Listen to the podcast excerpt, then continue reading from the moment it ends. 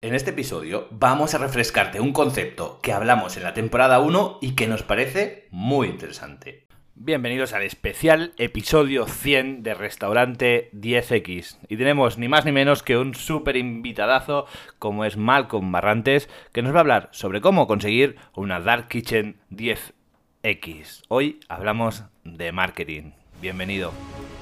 La gestión perfecta de un restaurante es una utopía. No existe, no existe. Pero también es cierto que has de apuntar a la luna si quieres llegar a las estrellas.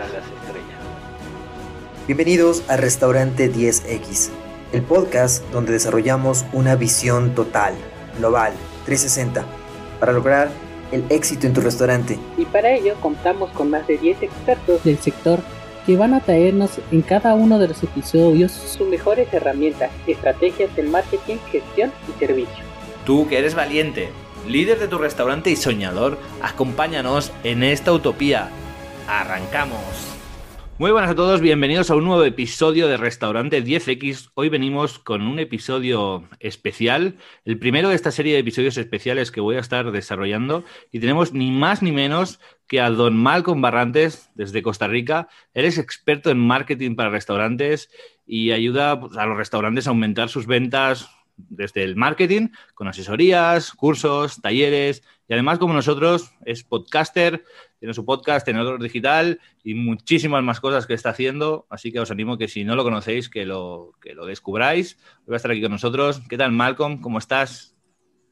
John, un placer, gracias por la invitación. Aquí estamos felices, deseosos de compartir con tu comunidad mucha información, poco tiempo, así que tú indicas cuándo iniciamos. Sí, aquí solo hay un compromiso que es dar mucho valor y eso es lo que espero de ti. Así que adelante, cuéntanos de qué nos vas a hablar hoy.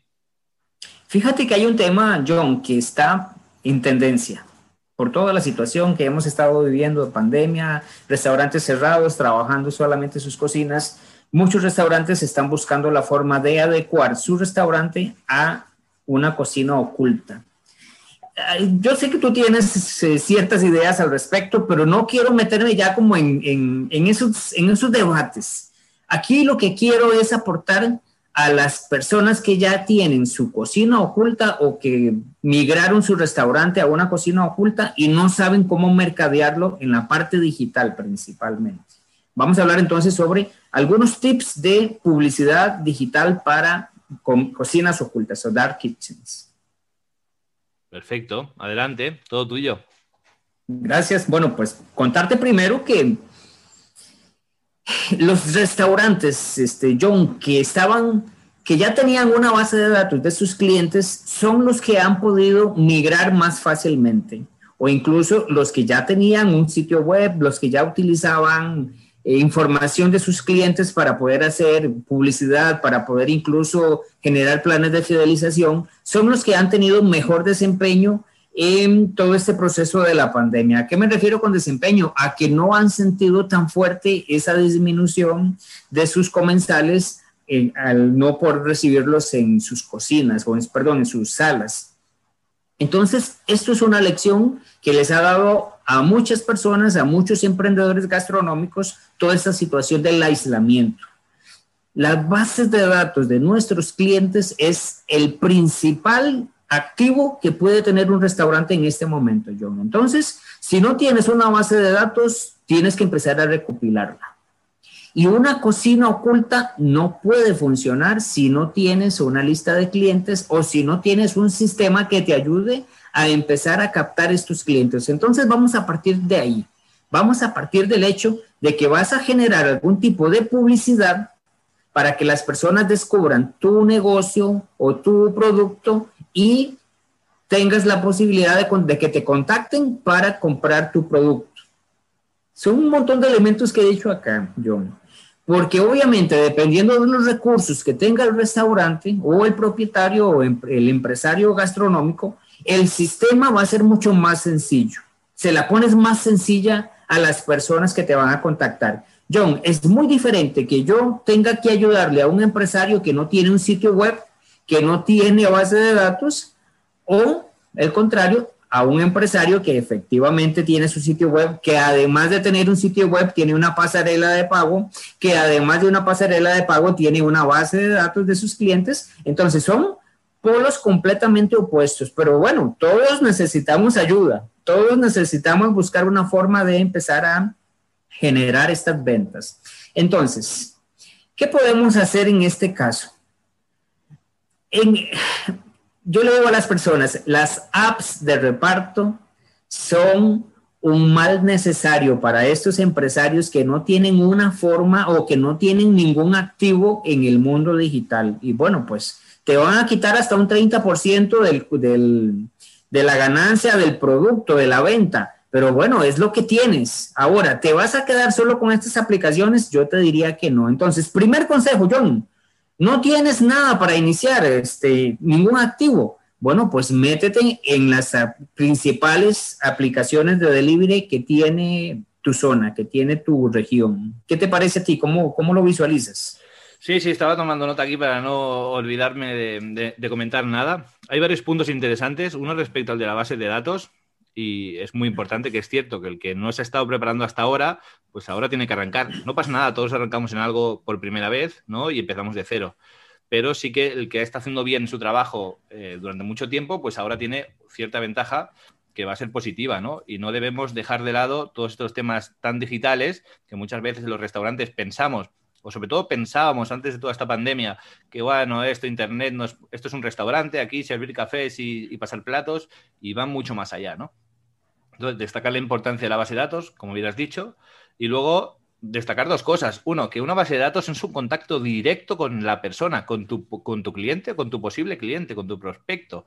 Es mejor tener el teléfono, es mucho más directo, pero el mail, aunque haya gente que lo abra y gente que no lo abra, es un contacto directo. No estás poniendo una pancarta, no estás poniendo un anuncio en Facebook, en físico, un flyer. Es un contacto directo. Estás llegando a su casa. Luego el cliente decide si lo abre o no pero estás llegando directamente a esa persona. Le, estás, le puedes hablar de tú a tú y le puedes decir lo que quieras decirle de tú a tú.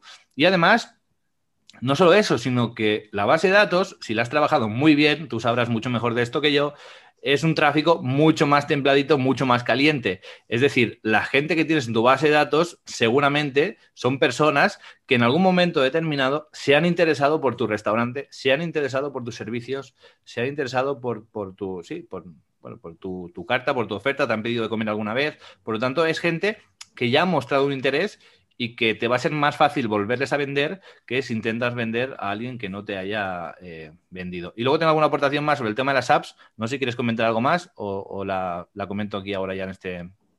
Dale tú, sí tengo algunos comentarios sobre las apps, porque, eh, bueno, pero eh, si te parece, continúo y le, le entras tú a este tema de las apps.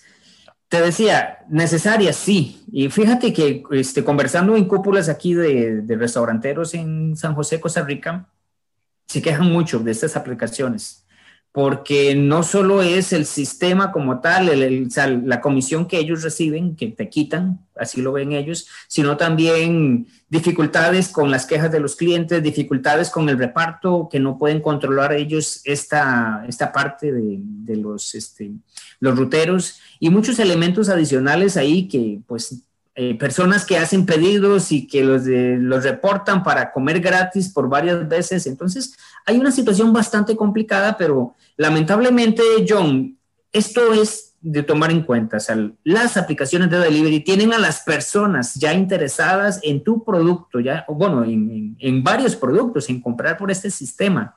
Ellos están invirtiendo en la publicidad y ellos tienen la base de datos de personas a las que tú quieres acceder. Entonces, como decía yo en un inicio, un mal necesario para estas personas que están iniciando.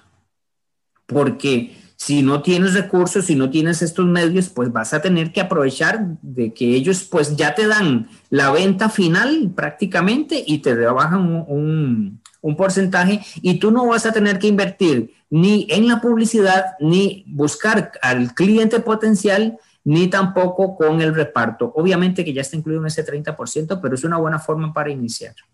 ¿Qué dices tú?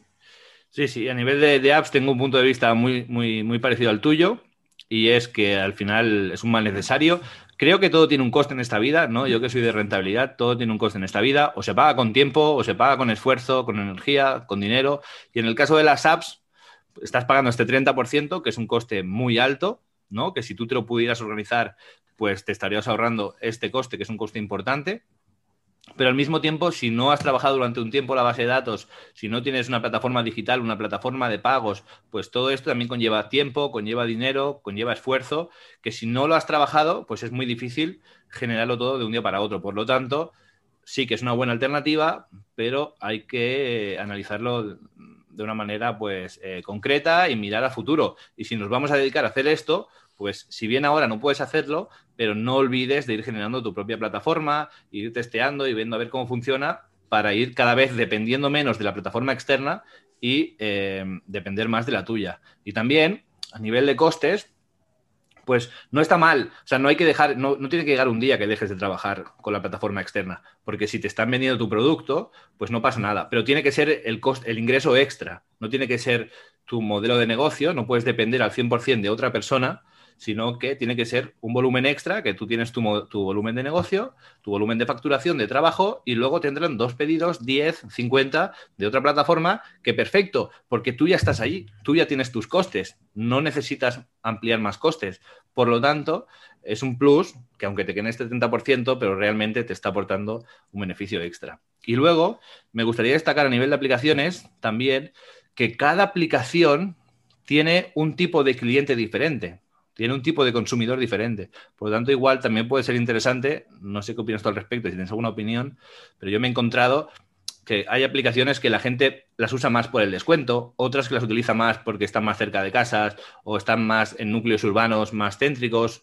Entonces, cada uno tiene un tipo de cliente que igual también puede ser útil estudiar qué tipo de pedidos nos hacen en cada plataforma, si es por descuentos, si es por no descuentos, por tipos de producto, para intentar más o menos enfocar un poco la oferta que das en, cada una de ellas. Esta sería mi, aportación al tema.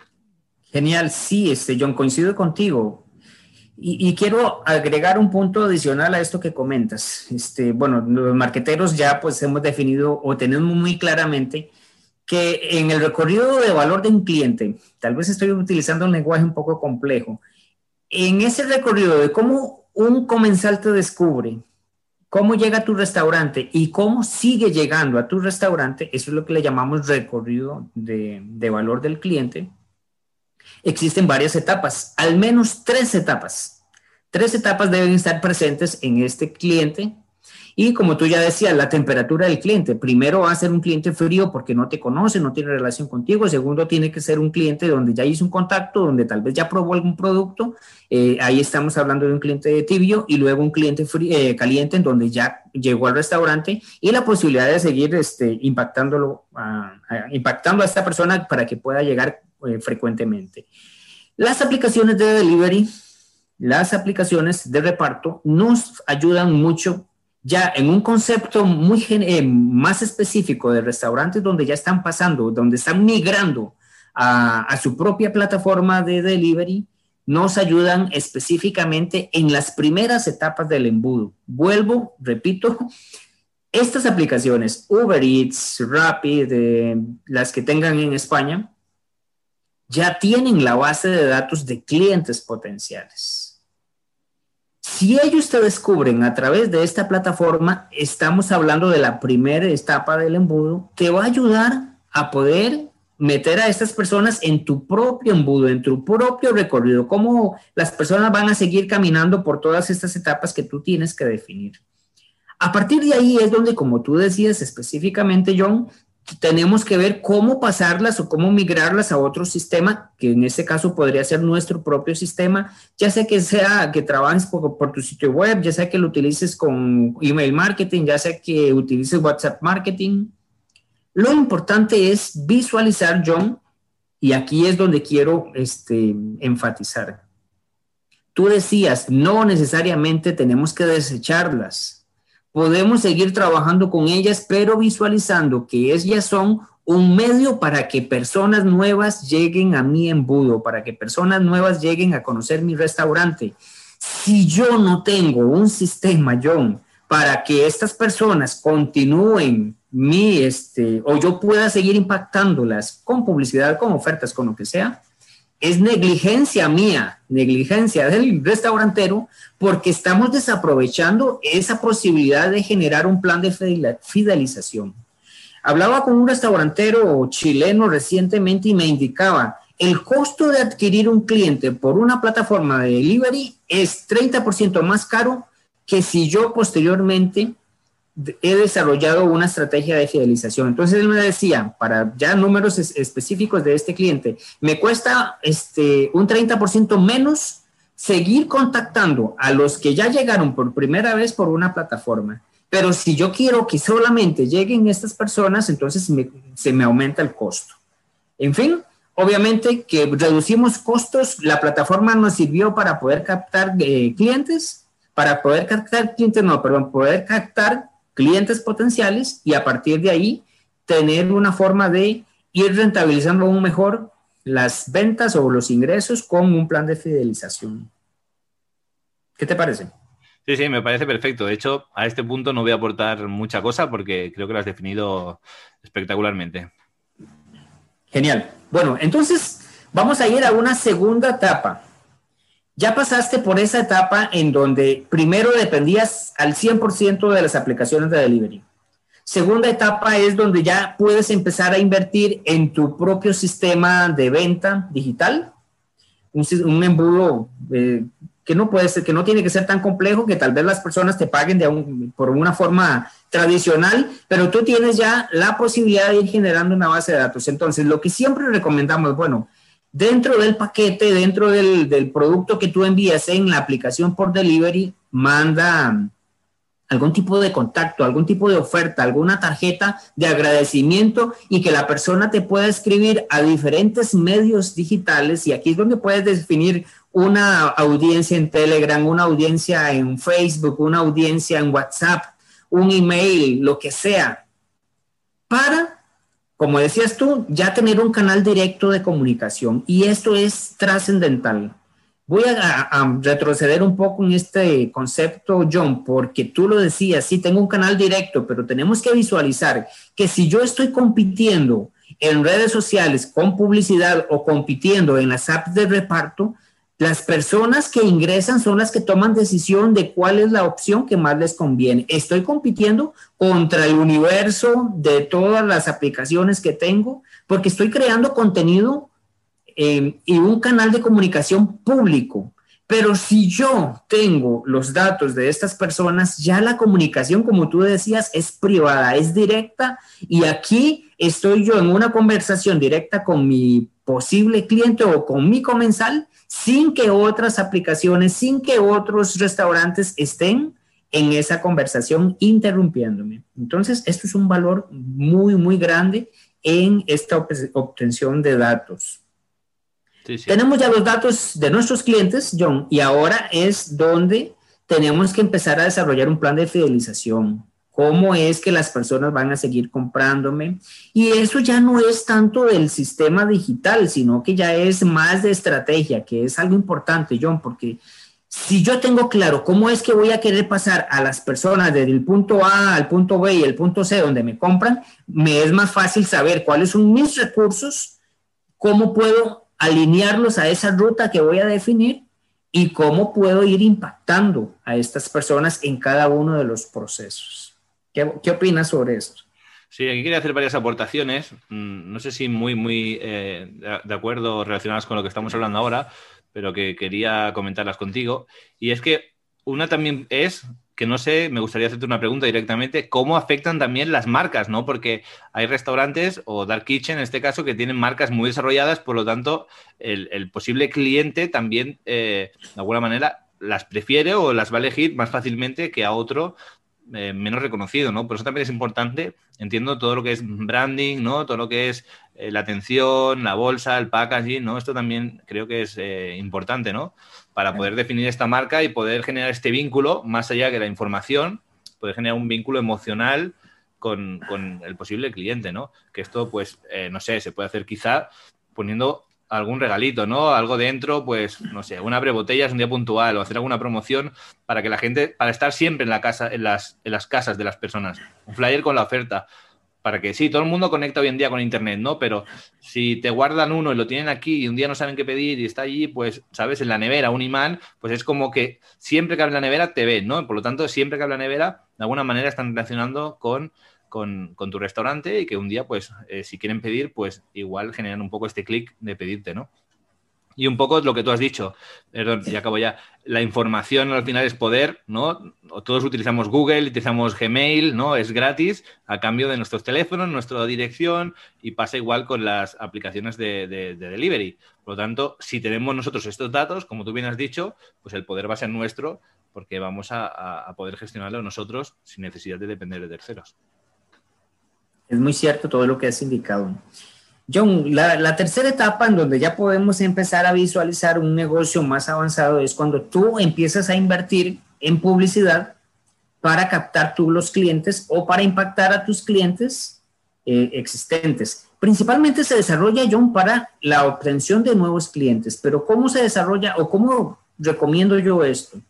Recomiendo empezar una publicidad cuando ya tienes una base de datos, cuando ya puedes utilizar esa información para ya sea hacerles llegar eh, publicidad a estos mismos clientes que te han comprado o para sugerirle a la plataforma de, bueno, en este caso Facebook o Instagram, que nos encuentre personas que tengan gustos similares a los que ya tenemos en nuestra base de datos. Esto es algo muy poderoso en estas plataformas. Eh, vuelvo, repito, o sea, si tú eh, tienes una pizzería y ya tienes una base de datos de al menos 100 personas, 200 personas que te han dejado un correo electrónico, que te han dejado su nombre o que te han dejado su WhatsApp, la aplicación de Facebook puede, permite que tú puedas encontrar a estas personas con este, este registro y puedas hacerle publicidad directamente. Es lo que se conoce como publicidad, publicidad de marketing. Entonces, si tú ya les has ofrecido algún producto, puedes lanzar al mercado un producto similar y que ya sabes que estas personas te han conocido, es, como decíamos, es un público caliente y hay más posibilidad de que ellos te compren. La segunda opción es que de estas personas, como decía, la plataforma encuentre a otras personas que, por ejemplo, también les guste la pizza, pero que no están en tu radar, no están en, en, este, en tu base de datos y la plataforma tiene ya información que utiliza de la base de datos y de sus perfiles, acuérdate que nosotros dejamos un rastro digital en estas plataformas, pues esa información es la que utiliza Facebook para encontrar a personas similares. Esto es muy poderoso, pocas personas lo conocen, pero se puede hacer. ¿Qué te parece? Sí, sí, no, no, totalmente acertado lo que has dicho. Hoy en día cobra muchísima relevancia eh, como tú dices, dejamos un rastro eh, digital y hay plataformas como Facebook, Google que, lo tienen, que lo filtran y que se puede hacer uso de, ellos para generar publicidad enfocada directamente a tu público y al público que igual no es tu, tu, prospecto, que no es tu cliente ideal o tu cliente potencial, pero que le gusta, pues como tú has dicho, el ejemplo de las pizzas, ¿no? Y que están quizá cerca en la zona y que no te conocen, ¿no? Y entonces es la manera de hacer una publicidad súper, súper dirigida. Y creo que es súper potente, creo que es algo, eh, no es novedoso, pero sí creo que en restaurantes es una cosa que no se estaba utilizando hasta hace mucho y que tiene mucho poder y que, que animo a que sigan los pasos que nos estás proponiendo, son súper súper interesantes. Y fíjate, John, para terminar, no va a ser este episodio tan extenso, hay algo que quiero también lanzar. O sea, tú sabes, y bueno, todos los que hemos escuchado ya de las cocinas ocultas comprendemos que la flexibilidad que te permite el tener una cocina y desde ahí despachar diferentes productos es bastante amplia. De hecho, así crecen las cocinas y pues vas a poder tener dentro de una misma cocina diferentes marcas y puede ser que en una estés ofreciendo pizza, en otra estás ofreciendo, qué sé yo, comida mexicana, en otra estás ofreciendo mariscos. Ese es como el siguiente paso de una cocina oculta. Y aquí es donde tal vez a un restaurantero se le va a complicar un poco el poder visualizar esto porque es, la gestión es muy diferente. Pero desde una misma cocina y con un profesional como en el caso tuyo, donde van a trabajar con toda la gestión, con todos los procesos, se pueden definir diferentes marcas en donde tal vez los productos no son, eh, son muy similares o los productos son, perdón, la materia prima son, es la misma, para que tú puedas generar diferentes marcas amparadas por la misma cocina. Y esto es muy poderoso, John, en la parte de publicidad, porque eh, lamentablemente para nosotros los restauranteros, los, los dueños de un negocio de restaurantes, A las personas, a nuestros comensales, no les llama la atención estar comiendo lo mismo todos los días. O sea, tú puedes ser un cliente fidelizado, pero probablemente no vayas a comer siempre al mismo restaurante. Los amantes de la comida más bien están buscando diferentes experiencias. Esto es muy conocido en el mundo restaurantero.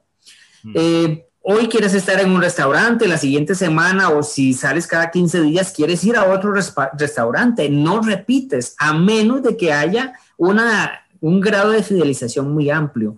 Por esto es que el generar diferentes marcas saliendo desde una misma cocina te puede favorecer para que puedas crear estrategias en donde una marca hace alianza, por decirlo así, entre comillas, con la otra y entonces de repente tú recibes tu producto, pero recibes también un cupón de descuento para que compres en la otra marca que también es tuya, saliendo de la misma cocina, pero que se visualizan externamente como productos diferentes, diferentes este, por decirlo así, restaurantes. Obviamente que no es el concepto, pero la persona percibe eso desde afuera y le llama la atención, ah, mira, hoy voy a comer mexicano, pero mañana se me antoja, no sé, em, hamburguesa.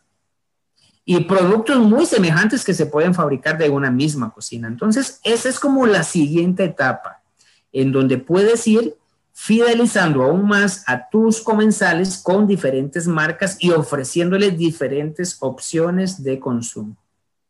Y voy a hacer eh, incisión en diferentes marcas, diferentes marcas. Es decir, no una misma marca con diferentes ofertas gastronómicas y diferentes cartas y diferente logo y ya está, sino tienen que ser marcas diferenciadas porque si es la misma marca que hace muchas cosas, como cliente no te genera confianza, aunque sea lo mismo. Pero tú como cliente dices, oye, aquí hacen sushi y hacen eh, eh, tacos y hacen hamburguesas y hacen pizzas. Mm, no. ¿Sabes? Sin embargo, puedes tener una pizzería, puedes tener una taquería, puedes tener una tartería, una de esto de sushi, ¿no? Y conceptos diferentes, con marcas diferentes, modelos diferentes, colores corporativos diferentes.